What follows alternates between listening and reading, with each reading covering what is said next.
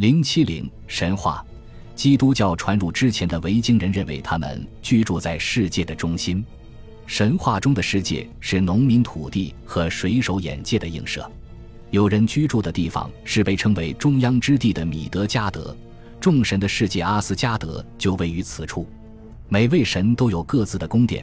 托尔住在毕尔斯基尔尼尔，奥丁居住在瓦尔哈拉，弗雷雅住在福克旺加，弗利加住在芬扎里尔。巴尔德住在布列达布里克，海姆达尔住在西米约格。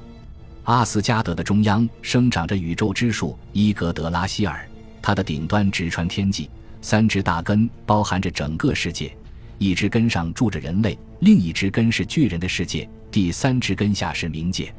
伊格德拉希尔是时间和空间之轴，宇宙之树长在乌尔达泉旁边，乌尔达与维尔丹迪。斯考尔德一起决定命运，即决定时间能带来什么。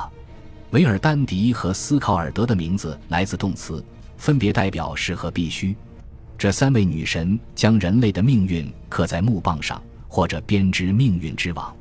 在人类的农场中央有一棵可以同宇宙之树相媲美的大树，它是一代又一代延续下去。有人居住的世界秩序井然，人们耕种农田。在此之外是充满危险的荒野。神话中，这是巨人族的世界。斯诺里使用了乌塔加尔来描述这些地方，而在埃达诗歌中，他们仅被称为约顿海姆。这样看来，以斯诺里的观点，异教的世界图景是环形的，神族在中央，巨人族在周边近海的地方。他就像研究神话的现代学生一样。试图认为这个世界图景与圣经及古代所描述的同心宇宙是平行的。然而，异交宇宙是基于由近及远的纬度，它从人类居住的任何地方出发，与荒野的距离，不管在现实中它是海洋、山脉还是森林，暗示了从安全到危险的过渡。以神话的角度来看。它意味着受神族保护的世界与神族和人类的敌人所控制的世界不同。神话中，这些敌人通常住在遥远的东方和北方。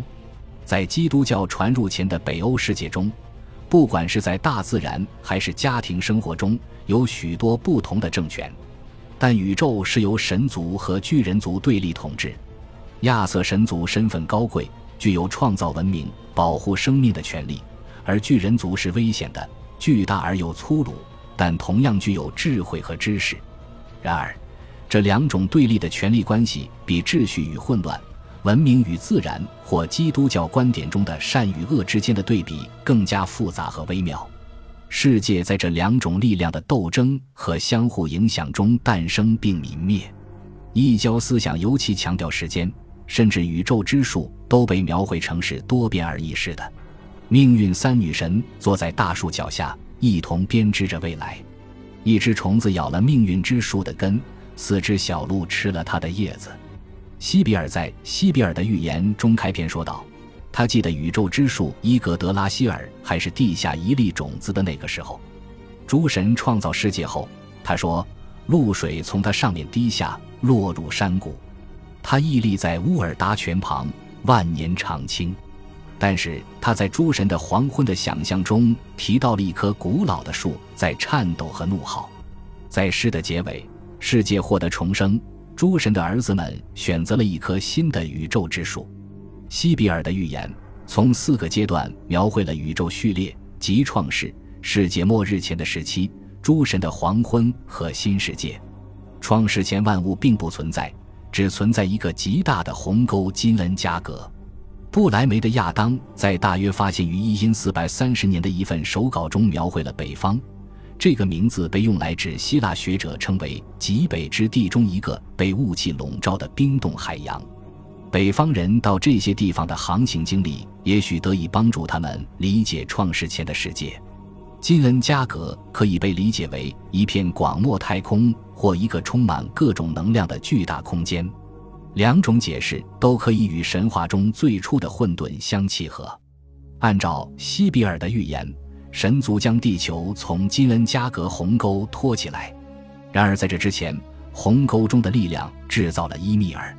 这个原始生物可以在其他文化的神话中找到对照，如印度的阎罗王、伊朗的伊玛。在斯堪的纳维亚，它是雌雄同体的巨人，是从混沌中出生的生物。他的腋下生出了一子一女，他的两只脚交媾生出了孩子。另一个原始生物是一头叫奥德姆拉的牛，它的乳汁喂养了伊米尔。这头牛舔食岩石上的盐。三天后，舔出了一个人形的动物伯利，伯利生了儿子博尔。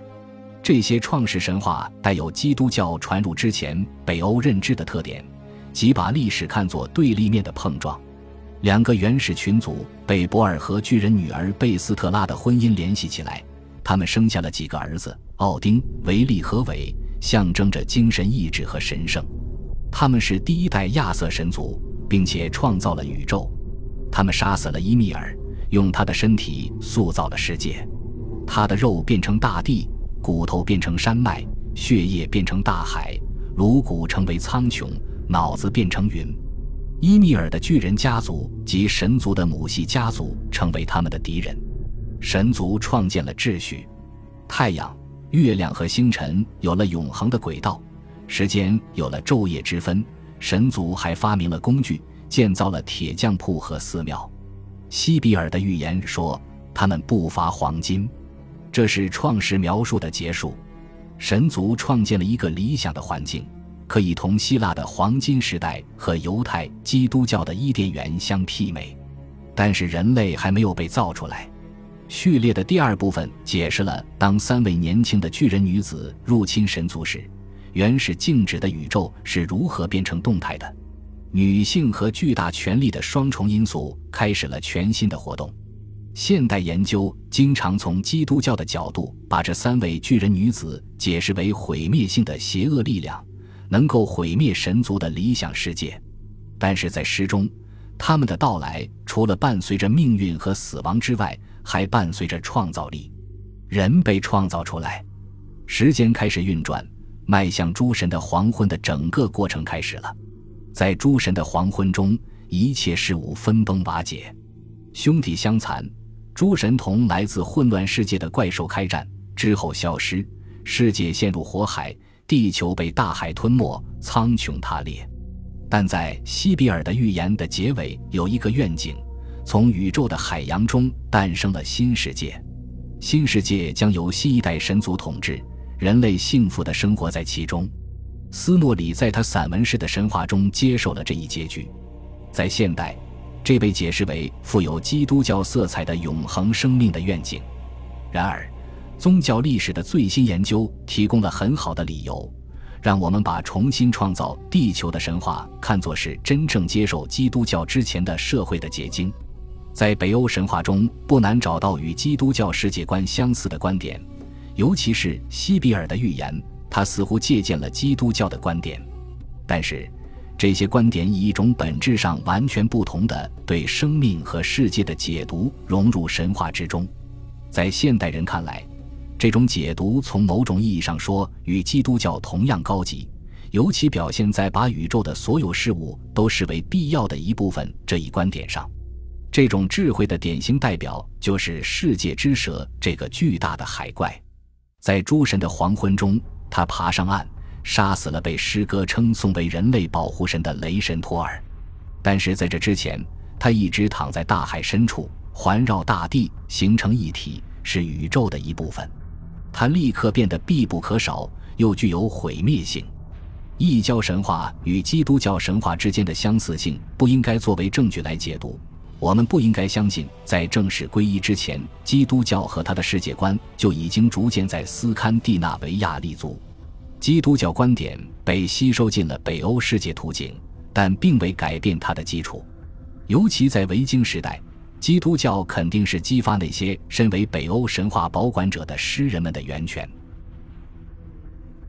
恭喜你又听完三集，欢迎点赞、留言、关注主播。主页有更多精彩内容。